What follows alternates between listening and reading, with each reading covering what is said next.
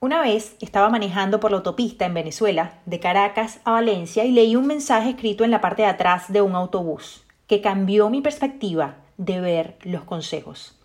Desde ese entonces me propuse aplicarlo en este camino de cumplir sueños. El mensaje era, es tan importante el mensaje como el mensajero. Soy María de Luz da Silva y este podcast se llama El mejor consejo para ti.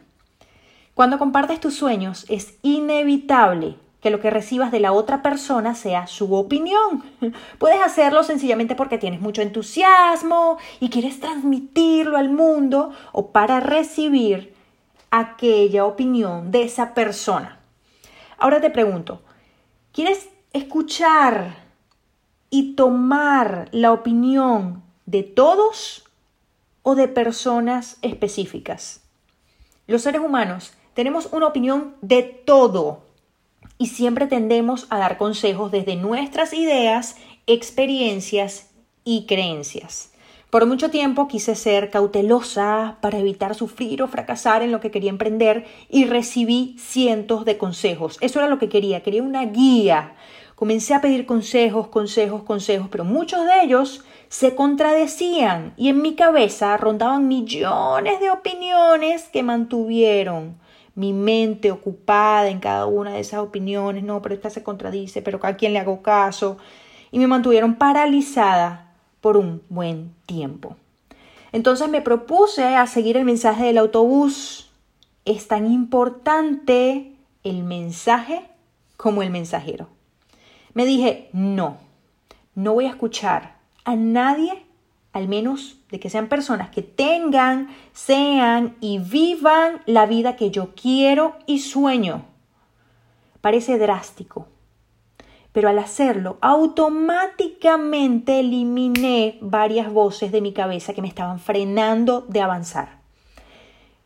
Ahora te voy a compartir los filtros que me puse para aceptar un consejo.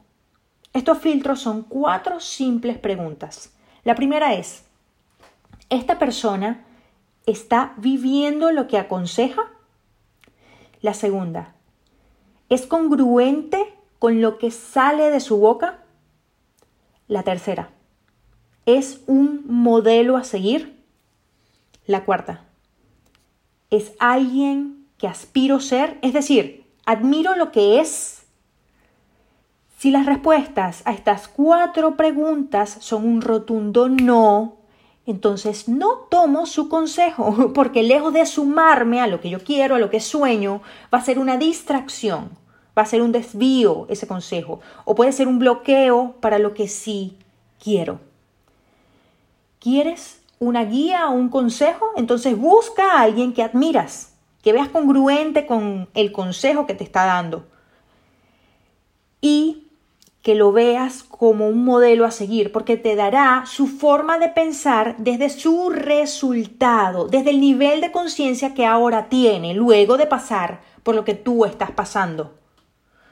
Ah, hay otro filtro que es el más importante para mí, y es una quinta pregunta. Una vez que recibes el consejo de esa persona que admiras, la quinta pregunta es, ese consejo conecta conmigo, resuena dentro de mí.